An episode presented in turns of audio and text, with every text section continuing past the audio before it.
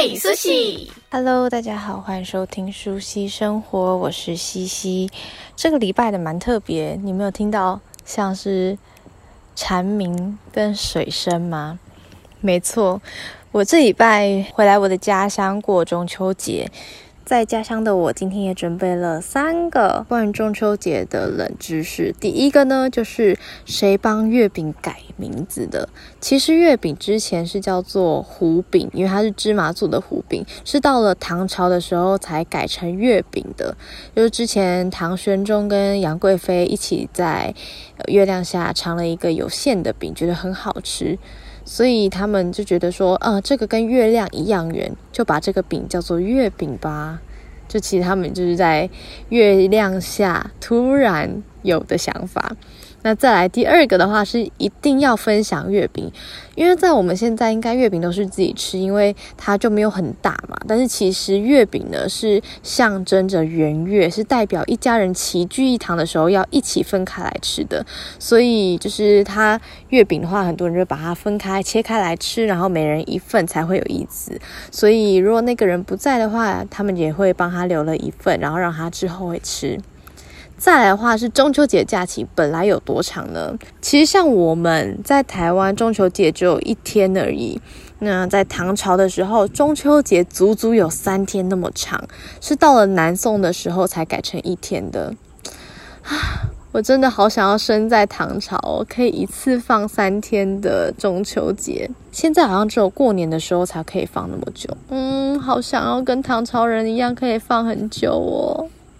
以上就是本周的三个冷知识，送给大家。嗯，其实我在回来之前呢，自己有先打了疫苗，也过了两周之后，接下来就是回来之前还有做快筛，就确定自己都是没问题了。以后，因为我其实基本上一个礼拜都会筛两次。那从之前疫情刚解封到现在为止呢，都是阴性，都是很正常的。然后回来的那一次也是检测出来都是阴性，所以。就很安全的回到了我的家乡。那因为其实这一次中秋节，很多人开始有了返乡潮跟出去玩的人潮，所以其实，在台北我觉得应该也不算是真的很安全，所以就是先回来了家乡。那回来的时候，我们也都是都有规定好，就是只能在自己的庭院前面，因为我们这里是四周都完全没有住户的，所以我们庭院前面可以烤肉。然后也尽量少出门，就就是都不去外面，除非是真的要去采买必要的商品跟食品才会出门。那其他的话，我们都是在家里度过的。那这四天的话，也是想说在这边也比较安全。然后之后回到了台北了以后，也就是要继续的。自主健康管理，我觉得我根本从五月开始到现在，几乎每一天都是处于自主健康管理的状态，基本上就是不外出，呃，没事就不外出，然后也不在外面用餐。所以其实这一次中秋节过后呢，大家回到了自己的岗位上，也要注意自己的身体健康，因为其实呃，病毒就在自己的身边。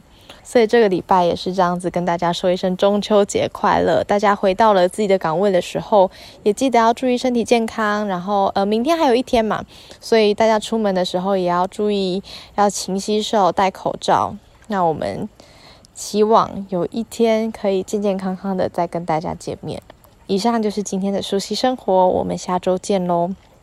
啊，然后上礼拜有舒希生活的 live podcast，但是因为其实声音有点太杂了，所以我本来是打算这周放上去，但是那个收音真是烂到一个无法放。所以如果你们想要听舒希生活 live podcast 的精华版本的话，请上 KK Now 的 IG 上面有精华回顾。